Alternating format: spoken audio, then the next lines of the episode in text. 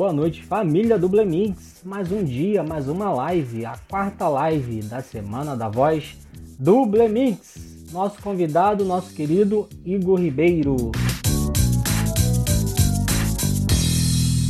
Ator, dublador, locutor, dramaturgo, professor de teatro. O Igor vai falar um pouquinho conosco de teatro, radionovela, locução, audiobook, enfim, tudo ligado às artes. O Igor vai estar falando aqui conosco.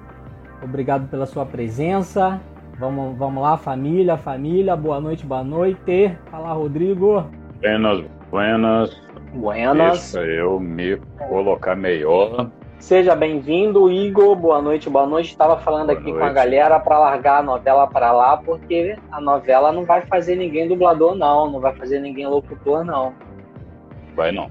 Igor, o que, que você tem aí para falar para nós? Primeiramente, se apresente, fale um pouquinho da tua história, de- de como você chegou nas artes, brevemente, para a gente falar um pouquinho sobre a importância da voz, né, como ferramenta de trabalho. A gente vai falar também da nossa radionovela. Fale um pouquinho aí para nós.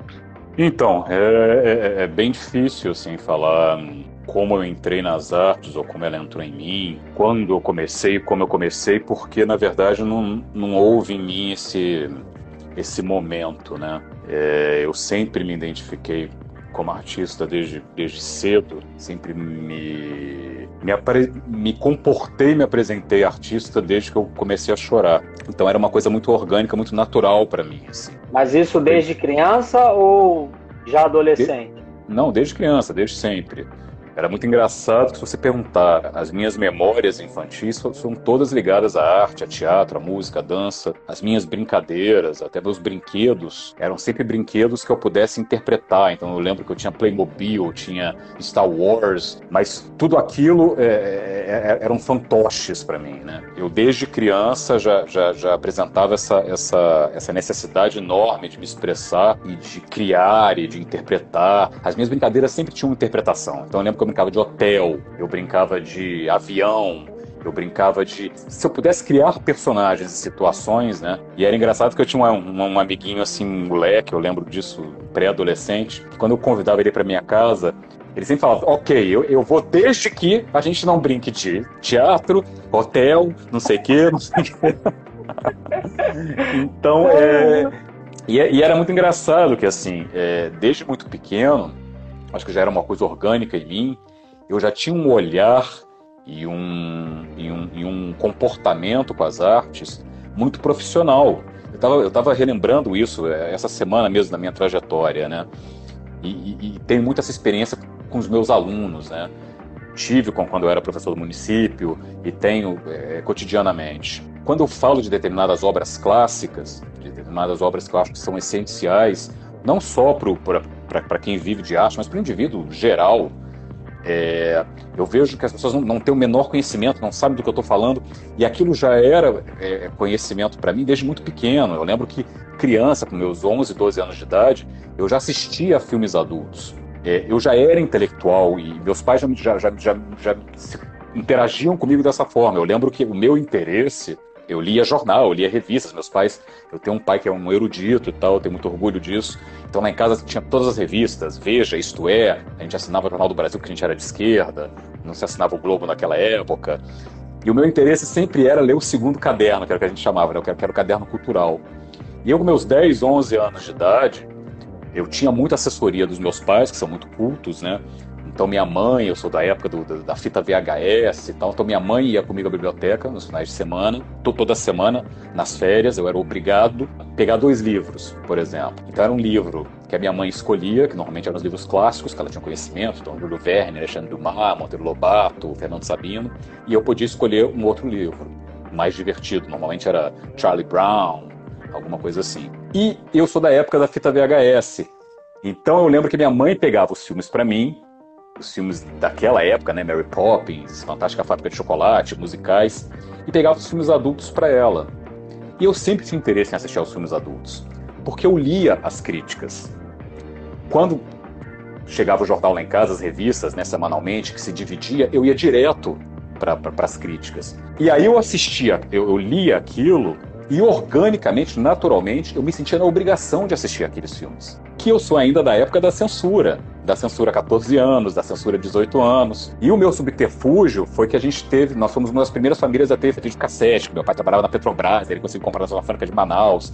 Eu lembro que a gente era assim, mito, Era caríssimo, sabe? era caríssimo. Era caríssimo, era, um... era o preço de um carro zero. Mas o meu pai conseguiu comprar na Zona Franca de Manaus. Eu lembro que eram duas caixinhas, assim. Você apertava um botão, abria um compartimento, você colocava a fita dentro. Era um negócio louco. E aí as fitas eram piratas, ou, ou, ou quando a gente viajava para os Estados Unidos, os amigos deles traziam. Então eu lembro que eu já tinha um olhar e um compromisso com aquilo muito profissional. Então é, eu sou da época dos cinemas de rua, né? E eu sempre fui muito de rua, né? eu fiz balé muito cedo, eu vivia na rua. Então eu passava pelo cinema Rian, pelo Ricamar, pelo Roxy, e eu via aquele, aqueles títulos, né? Kramer versus Kramer, Calígula, não sei o que, Império dos Sentidos, e eu já ficava muito curioso. E aí aos 10, 11 anos de idade, eu comecei a assistir esses filmes. Ou eu pegava escondido dos meus pais, ou eles naturalmente me davam. Então eu, com 11 anos de idade, já tinha assistido Império dos Sentidos, O Último Tango em Paris, Kramer vs. Kramer, Calígula, todos os filmes adultos.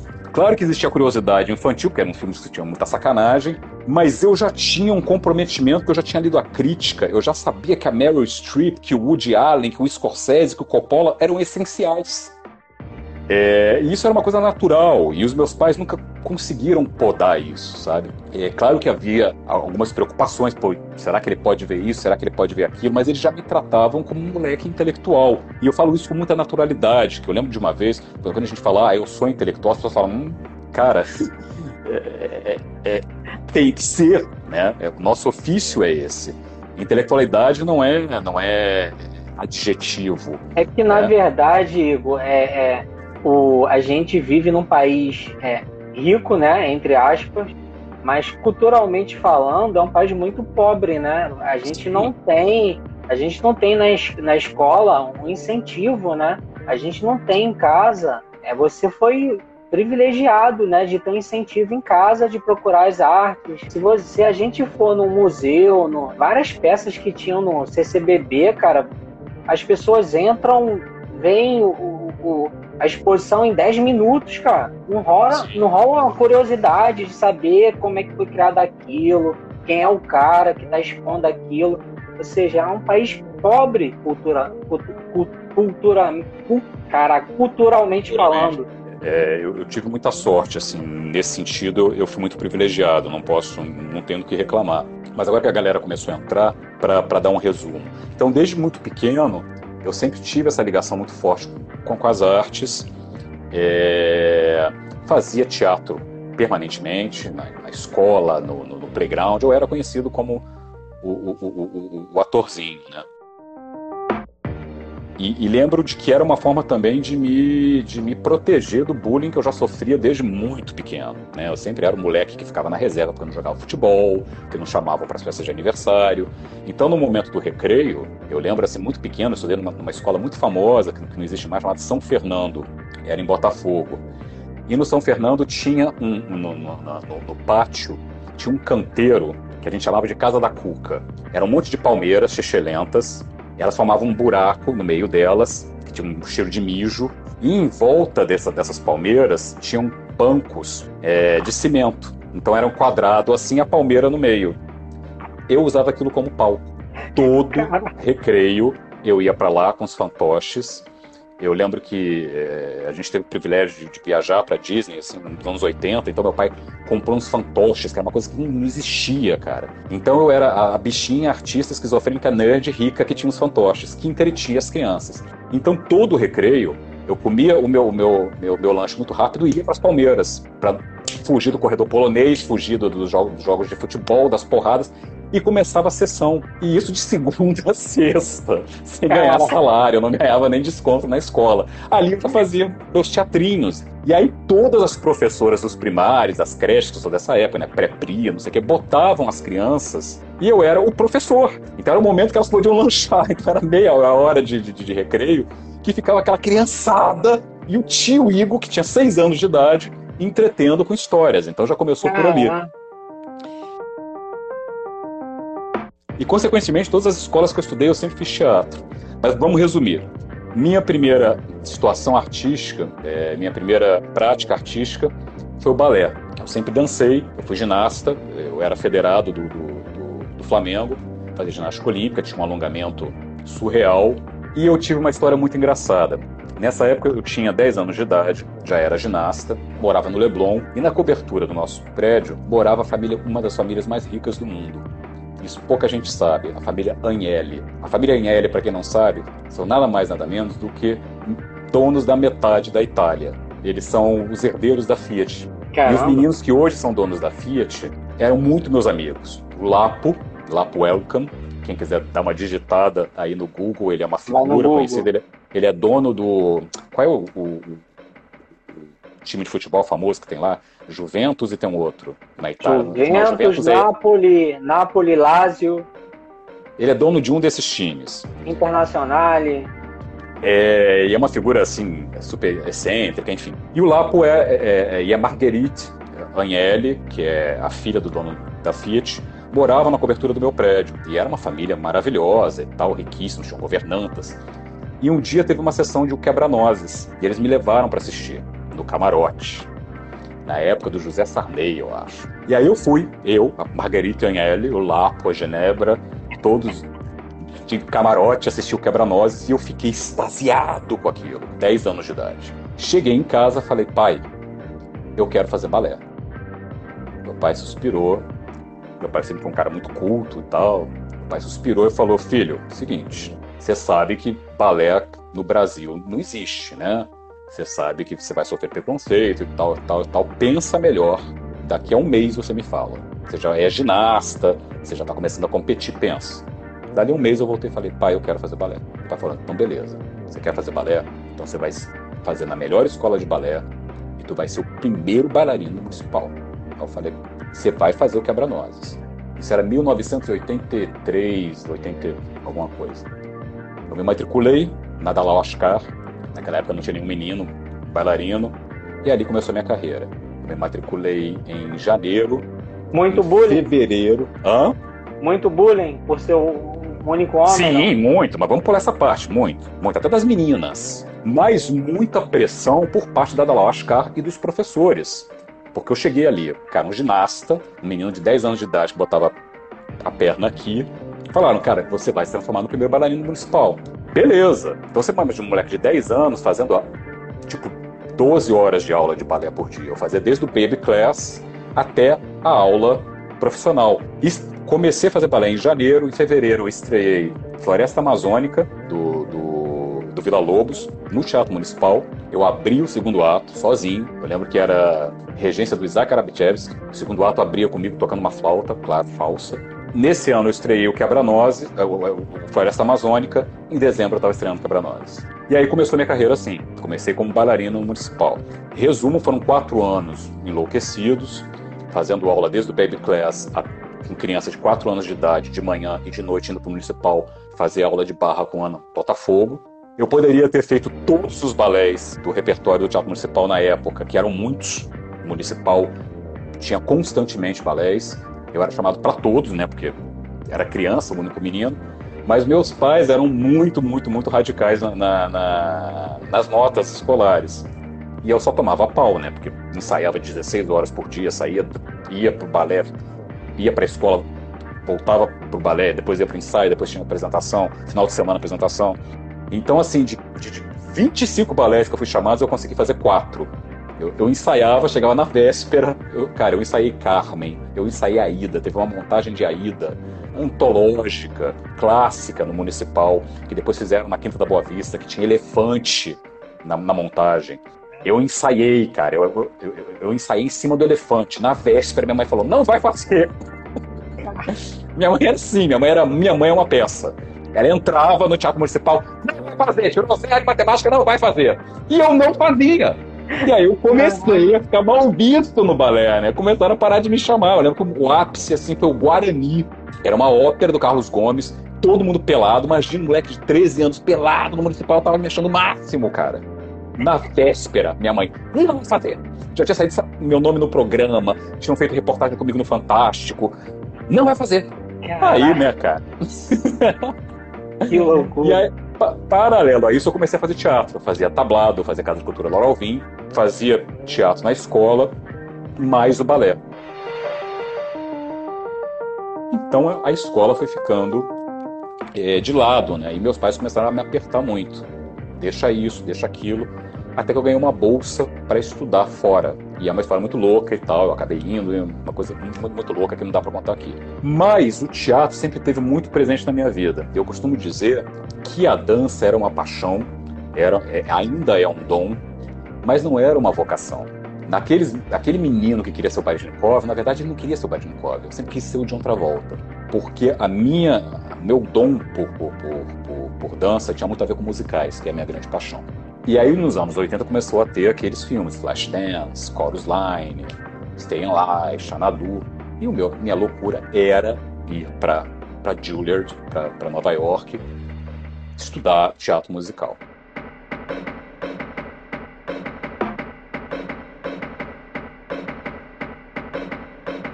Não aconteceu. Por uma série de razões, enfim. Eu comecei a fazer teatro amador, teatro amador, teatro amador, fui ficando adolescente, tive problemas muito sérios com a minha mãe. Quando a minha mãe se descobriu é, portadora de esclerose múltipla, minha mãe ficou cega. Paralelo a isso, ela descobriu que eu era gay, aí é, nossa relação ficou uma merda. E eu começava a fazer um teatro clandestino, sem a minha mãe saber. E foi uma, é, uma época muito prolixa. Eu fazia um teatro maravilhoso, montava coisas espetaculares e minha mãe não ia assistir, meus pais não iam assistir eu tinha que mentir para minha mãe que eu estava fazendo outras coisas e tal, mas eu estava fazendo teatro. Quando, quando foi chegando o final da minha adolescência, que eu ia fazer vestibular, eu falei, vou fazer para teatro. Ela falou, tudo menos teatro. Senão você vai morrer de fome, meu filho. Senão você vai morrer de fome, meu filho. E era muito engraçado isso, porque meus pais me davam apoio. Aquele pai que falou, você vai ser bailarino e tal, de repente, não. Mas eu entendo o pensamento dele. Ele falou, olha, tudo menos teatro.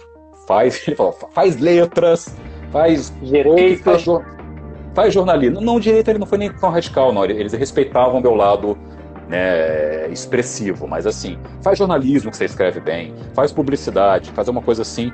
E se você passar por uma federal, aí a gente, aí a gente vê o teatro. Cara, imagina o que você chegar para uma criança que sofreu bullying, que sofreu tudo que eu sofri, porque eu resolvi muita história, tá? Minha história é muito mais dramática, galera. E na hora que ela vai tomar uma decisão profissional, falar: ah, teatro a gente vê depois. Aí eu lembro que eu fiz faculdade no, no primeiro ano é, para os ofícios que meus pais queriam, né? Publicidade, jornalismo, não sei o que, eu tomei pau. E aí eu comecei a namorar um cara muito bacana, que chegou para mim e falou: Cara, faça para teatro, faça para cinema, faça para dança. Eu falei: Cara, minha mãe tá cega, eu achava que ela podia estar tá morrendo, é, eu vou matar minha mãe. E meu pai não vai me bancar. Ele falou: Cara, foca no que você quer, faça o que você quer, Assim, sou muito grato a ele, Luciano, se estiver aí. E ele falou, cara, se teu pai não comprar tua briga, a gente se casa, você vai trabalhar no McDonald's, você pode ir de casa, mas não faça mais o que seu pai quer, que você tá enlouquecendo. Falei, beleza. Aí eu fiz para psicologia na, na PUC, fiz para dança, fiz para letras, fiz para cinema, fiz para teatro. Passei em todas. Mas falei pro meu pai que só tinha passado para teatro. Cinema, eu passei na re-re-re-reclassificação depois que eu já tinha passado para teatro. Quando eu cheguei pro meu pai falei, pai, passei para teatro. Meu pai chorou, falou, faça. E aí depois, no primeiro semestre de Unirio, uma amiga viu meu nome na UF, falou, você passou para cinema. Cheguei pro meu pai falei, pai, passei para cinema também. Meu pai está gostando do teatro. Eu tinha certeza que ele ia falar, faz cinema, que tem mais possibilidades. Ele falou, você está gostando do teatro? Eu falei, tô amando, faço o seu teatro. E aí, eu tive uma, uma experiência muito bacana na Unirio, porque ali eu me encontrei. E curiosamente, é, apesar de, de haver as panelas que existem em todos os lugares, na Unirio tinha muito, eu tive muita sorte. A Unirio, ela. Você tem que fazer práticas de montagem, né? Pra, você tem que fazer três práticas de montagem para se formar. São espetáculos, né? É, de nível profissional, que são montados dentro, dentro do espaço acadêmico para você se, se formar. E assim como no, no, no mercado, no mundo real, na Unirio é, existiam audições, então existiam cartazes, audição para Brecht, audição para Calígula, audição para não sei o quê. E eu nunca fiz audição nenhuma. Todos os espetáculos que eu fiz, eu fui chamado, eu fui convidado. Quando diretores falaram, cara, só o Igor pode fazer. E todos eu fui protagonista. E aí foi uma experiência assim de caramba, cara. É isso dá certo, é o meu caminho. que bom que eu estou num, num espaço sou reconhecido. Me encontrei. E foram quatro anos maravilhosos. Eu fiz três grandes espetáculos. Fiz Brecht, fiz um quase Calígula, que era o Heliogábalo, que é a única montagem desse espetáculo do, do Antonin Artaud e do João Silvério Trevisan, que é um espetáculo barra pesadíssimo. E eu lembro que minha mãe, quando foi assistir, era um espetáculo muito barra pesada, quase três horas de duração, que eu fazia um imperador romano, um príncipe sírio, que aos três anos de idade é, é, é coroado imperador de Roma, e é, e é, considerado o primeiro transexual da história. Ele entra no, no, no Senado romano mostrando o cu para os senadores. E essa cena eu fazia nu, em cima de um peru de 3 metros. Eu era carregado por um peru de 3 metros, por um cara nu, um escravo nu, e eu entrava com a bunda virada para a plateia. Eu falei, minha mãe vai morrer. Minha mãe já estava doente, Caraca. e ela foi assistir. Eu lembro que no final do espetáculo, foi minha mãe, meu pai, meu, meu namorado segurando a mão da minha mãe o tempo inteiro. E minha mãe é uma pessoa super bagaceira, já sabia que eu era gay. Minha mãe é uma pessoa, assim, mega culta, não, assim. Aí eu fui falar com a minha mãe, né, cara? A minha mãe tremia, ela falava: pior merda que eu assisti. Mas é uma merda boa. Você faz bem. Muito bom. Aí, o meu pai voltou para casa, não falou nada, e meu irmão em delírio, né? Meu irmão assim, achando o máximo e tal. E eu acho que naquele momento, que eles viram todo aquele suporte, eu lembro que era um, que era um espetáculo, que além de eu ser protagonista, você chegava na porta do teatro, tinha um outdoor de 10 metros de altura comigo pelado. Foi quando meus pais falaram, cara, ele é. É a dele. E a partir dali eu comecei a não ter mais problemas. Minha mãe recuperou a visão, minha relação com meus pais se tornou uma relação adulta, eles pararam de me tratar como moleque. E eu lembro de uma vez que teve um, uma aula aberta, que minha mãe e minha madrinha, que é super católica, foram, elas ficaram impressionadas, porque, porque elas puderam assistir uma aula de História da Arte, uma aula de voz, uma aula de não sei o quê. No final do dia, elas chegaram para mim e falaram: Você tem tanta matéria quanto teu irmão. Meu irmão fazia medicina na UERJ e havia essa disputa. Nossa! E aí, a partir dali, eles começaram a entender. Algo que eles já sabiam, mas eles precisavam comprovar. Então, eu tive quatro anos de formação na Unirio e saí da Unirio. Se alguém quiser interromper, perguntar alguma coisa, que eu tô falando pra caralho, tá? Igor, é, gente, o Igor é o nosso convidado de hoje da, da Semana da Voz, né, do Blemix, em comemoração ao Dia Mundial da Voz, que é comemorado dia 16 de abril. É o Igor, gente, é locutor, dublador, ator, professor de teatro, dramaturgo, polidense, mais o que, Igor? Esqueci alguma coisa? Mais, cara. Já, já cantei, infelizmente parei de cantar. Acrobata aéreo, cuspidor de fogo, escritor. O que mais? Cozinho bem. Cozinha bem? Igor, que, que, qual seria a tua dica para quem está começando agora no teatro, né? E para quem já fez teatro e está tentando engrenar na dublagem, mas é aquela pessoa que só fez teatro para pe pegar o registro para tentar a dublagem. Qual seria a tua dica para cada, cada situação? Quem está começando é, teatro, primeiro saber qual a intenção de você estar tá fazendo teatro. Se a tua intenção é tirar o famigerado é, DRT, eu não posso te dar muitas dicas, porque a minha escola não é essa. O que eu posso te dizer é o seguinte: tem vários cursos bagaceiras, caros, baratos. Escolha o que mais te apraz. Tá? Eu sugiro ser o mais barato, porque se você quer ser otário, pelo menos pague pouco. Conclua-o e corra atrás. É, não vou colocar juízo de valor, até porque eu acho que, como ator, é, a gente acaba se sugestionando, sendo levado para determinados caminhos. Tem atores que se especializam em comédia, em drama, em teatrão, em cinema, em teatro. Enfim, é, não vou colocar juízo de valor nisso. Se o seu objetivo é ser ator, no sentido pleno da palavra, eu quero fazer o que é bom, cinema, teatro, comercial, dublagem, faça um bom curso, um bom curso. Não cursa tão barato e não dura tão pouco. E não faça o curso um diretorzinho famoso, porque ele, eu vou bajular ele, ele vai me dar papel final, porque eu vou ficar amiguinho dele, porque eu vou fazer parte da panela. Panelas existem, mas não é certo que você vai pagar uma mensalidade e que você vai fazer tal coisa que no final você vai ter esse resultado. Talento, competência e técnica são mais garantidos. Então não escolha grife, não escolha nome famoso, não escolha brasão. Escolha um bom curso. Um bom curso é caro, demanda tempo. E é como ter um carro. Não basta é, comprar o carro e achar que você não vai ter que colocar gasolina, encher pneu, que o Manutenção. carro quebra. Manutenção. Então tenha tempo para fazer. Se não tem tempo, não tem disponibilidade, não tem saco, não gosta de ler, vai para a porta da Globo. Vai ser figurante. Faça uma academia e invista nisso. Que adiciona Agnaldo Silva, Valci Carrasco, Miguel Falabella e Wolf Maias da vida, e bajule, bajule, bajule, bajule, bajule, que com certeza uma hora eles vão prestar atenção em você. Agora, se o seu objetivo é ser ator de verdade, invista é tempo e leia muito, muito, de tudo, de tudo, de tudo, de tudo, de tudo. Vá ao teatro, assista do pior ao melhor. Para você fundamentar a sua técnica, a sua retórica, a sua expressão, você ser criativo, porque referências são importantes. Isso eu estou falando para quem quer ser ator. Agora, se o seu objetivo é ser dublador e precisa do DRT, ok, não tem problema absolutamente nenhum. Não, meu objetivo é só dublagem e aí eu descobri que eu preciso ser ator.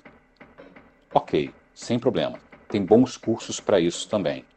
Tempo, paciência, escolha o bom curso, não escolha também grifes e nomes e o famosinho, o que é mais caro, o que tem mais biscoito, porque isso também não é garantia.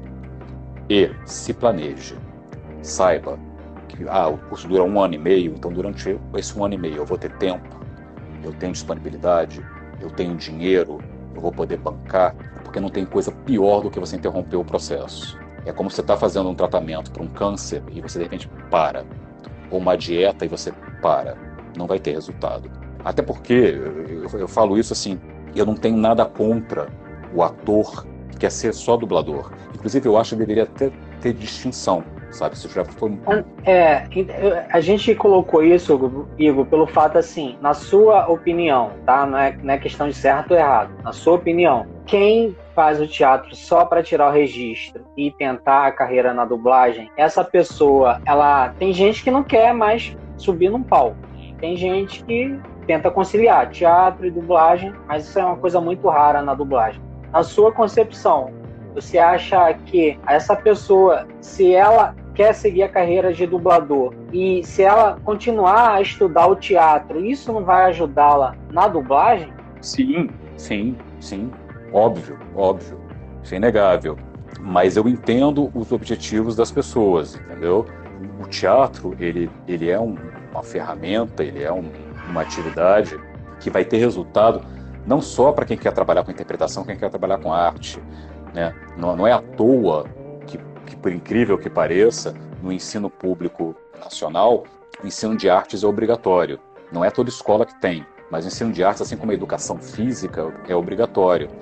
A Tati falou na live dela uma coisa muito interessante, a coisa da academia, né? Que deveria ter academia de voz.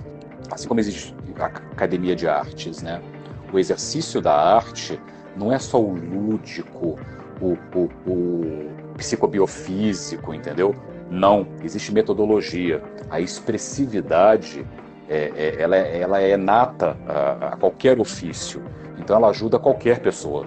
Então, eu tenho isso por experiência própria como professor que lecionou durante sete anos dentro da rede pública. 99% dos meus alunos não são atores. Eu tenho alunos, muitos alunos militares, porque eu dava aula na, Vila Militar, em Deodoro, e alunos militares que pegam em arma, alunos que são da Marinha Mercante, que falam, professor, o senhor não sabe como a sua aula me ajudou. Não só na questão da expressividade, mas na questão, na questão do corpo. Alunos que tinham problemas sérios, sérios, sérios, sérios de corpo, de postura, que falaram, professor, por sua causa, eu, eu, eu soube chegar na minha namorada, eu soube pedir um aumento, eu sei me impor, eu consegui dizer não para meu pai, eu dancei pela primeira vez na minha festa de 15 anos. Então, o teatro vai ajudar qualquer pessoa em qualquer ofício, em qualquer situação. Mercado de audiobook. Qual seria a sua dica para quem está querendo investir nessa, nesse mercado? Qual seria a sua dica? Eu já fui o rei dos audio, audiobooks, né? Eu Na verdade, a minha história com a dublagem começou por causa do audiobook. Eu tentei ser dublador lá no início dos anos 2000, fiz meu primeiro curso de dublagem com o saudoso Valdir Santana, e aí corri atrás no mercado e não consegui entrar e acabei desistindo. E aí a minha primeira experiência com, com dublagem foi em 2006, 2007. Eu dava aula, eu estava dando um curso do, do Edifício Brasil, da Rádio Novela, que a gente vai falar daqui a pouco. E uma das minhas alunas é a maravilhosa Mônica Manhani, que é dubladora. O curso acabou não dando certo por causa de uma série de questões e tal, o local que a gente estava dando curso era trambiqueiro, alunos começaram a sair, e era um curso que precisava de um número X de, de, de alunos, né, porque a gente ia ter uma montagem, ia ser num teatro profissional, a gente ia cobrar ingresso, e aí acabou não rolando. E eu fiquei muito amigo da Mônica, e a Mônica era dubladora. Anos mais tarde, a Ed Ouro começou a produzir os primeiros audiobooks no, no Brasil, que é uma coisa que já acontecia lá fora. Para quem não sabe, o mercado de audiobooks, principalmente nos Estados Unidos, ele é relevantíssimo. Você está na caixa do supermercado, na época, eu sou da época do CD, do MP3, né? Você ia na caixa do supermercado, tinha lá zilhões de audiobooks. Então as pessoas pegavam o audiobook como se pegava chiclete como a gente pegava aquela revista Capricho, que está ali na ponta do caixa, os audiobooks tinham essa relevância. Principalmente os audiobooks esotéricos, de autoajuda, de dieta e tal. E a Ed Ouro começou em 2006 a investir forte nisso. Chamou a Mônica Manhani, a Mônica me chamou para ser narrador. Começou a dar tão, tão certo que de repente a gente era narrador, a gente era diretor, eu comecei a dirigir audiobooks e a gente começou a produzir muito. Numa época que se pagava bem, que a gente conseguia pagar elenco montar elenco. Então eu, eu fiz uma direção de Dom Casmurro, que quem quiser dar até uma olhada.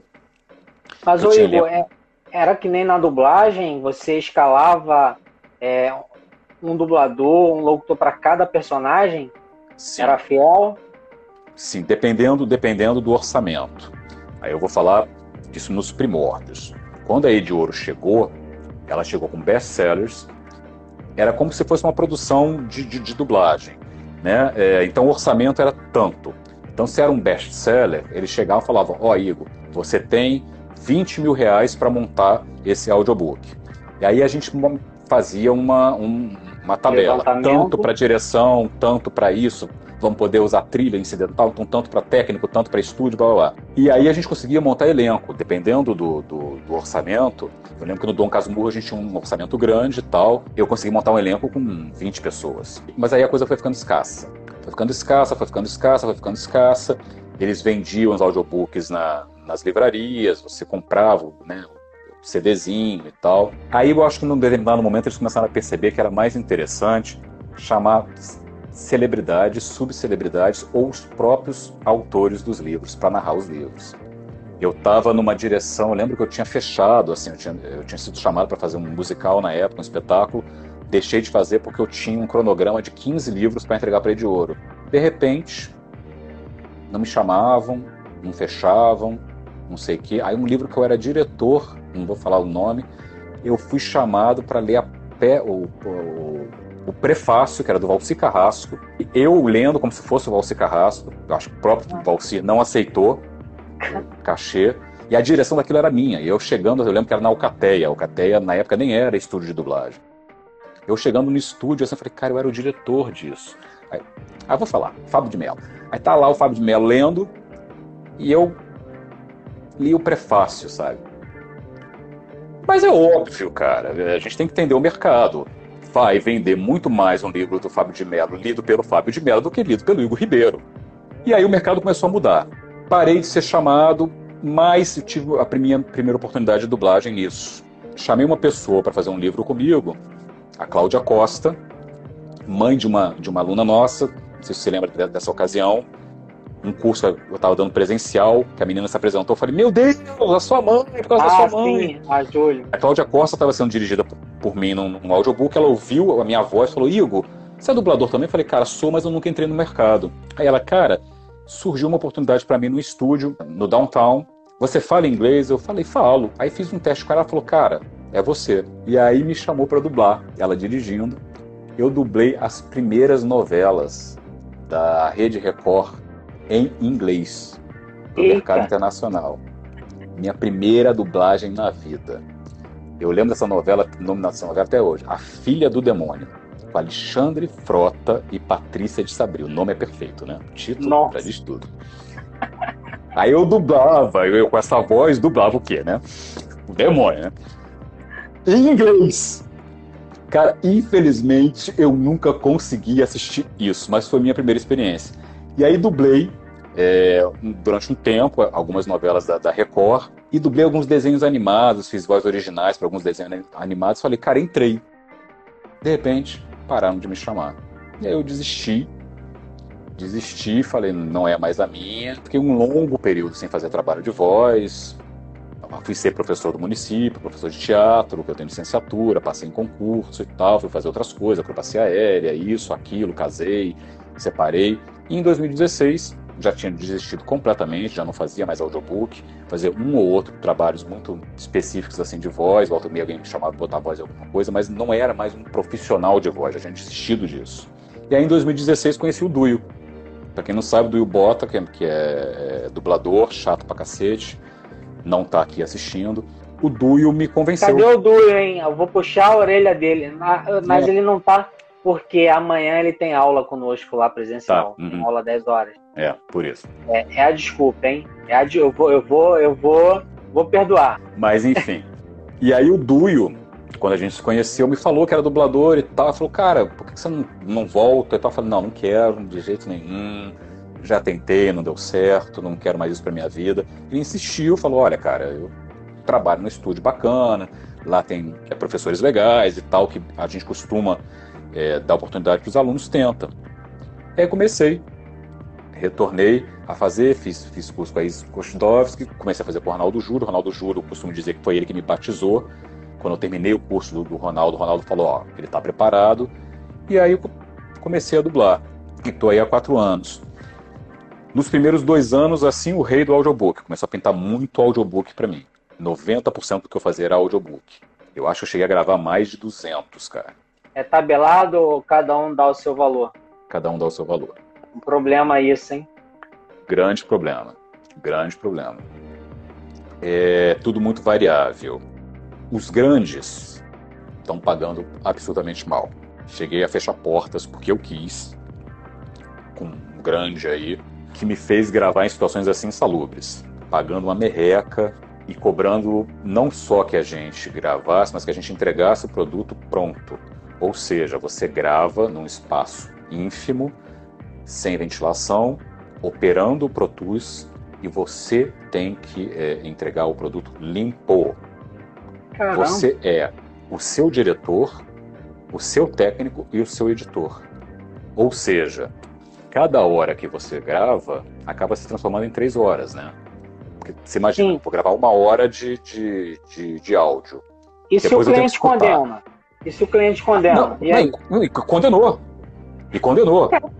É, esse produto que está no mercado que eu fiz com essa, com essa grande editora era um best-seller, absurdo, 600 páginas, tinha mais de 200 personagens. Eu inventei de fazer pelo menos 65. Eu cataloguei 65 personagens e eu fazia os desgraçados. Negócio louco, uma coisa insana. E sempre voltava com retake. Sempre e não tinha pagamento por isso também. Tinha um pagamento, mas, mas eu lembro que assim nas entrelinhas era um negócio. Hoje eu não sei explicar direito, mas era um negócio meio trambiqueiro, sabe?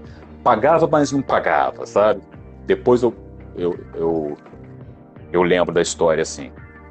Mas eu sei que eu acabei pagando para trabalhar.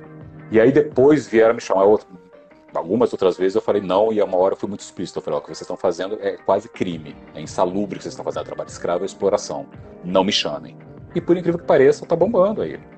E tenho colegas que se submetem e fazem. E vejo pessoas famosas fazendo, mas com certeza essas pessoas famosas trabalham em outras condições. E aí o que, que eu posso dizer para vocês? É, é um balde de água fria? Não, não é. Tem muitos aplicativos, tem podcasts, que é, um, que é uma ferramenta nova, e é um mercado que precisa de vozes. É difícil, ainda não é regulamentado, mas eu acredito que quando a gente começar a, a discutir, falar em lives, começar a, a, a transmitir esse, é, é, essas experiências é, pelas redes e transformar isso numa discussão, eu tenho certeza que a gente consegue regulamentar assim como é com a, com a, com a dublagem. É, infelizmente, nas minhas experiências, não. Cada ferramenta, cada aplicativo, cada editora te propõe uma coisa, entendeu?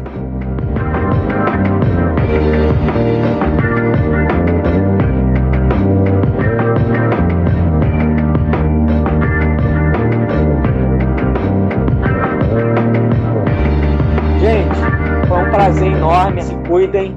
Um ótimo final de semana. Boa noite. Ó, ele só entrou para fazer o mexão. Obrigado. Só. Não, dele tá guardado, deixa. Ainda dá para editar muita coisa. Ainda dá para editar muita coisa naquele vídeo. Só vai aparecer é. aguinha assim. Ô, ô, ô, Edu, eu vou tirar essa parte aí do, do, da tua, do teu, do teu merchan, hein? Cobra. Ele continua, olha, ele insiste, cara. Boa noite, gente. Tchau, tchau. Beijo. Valeu, Igor. Boa noite, meus um queridos. Amo vocês. Fiquem Beijo. com Deus.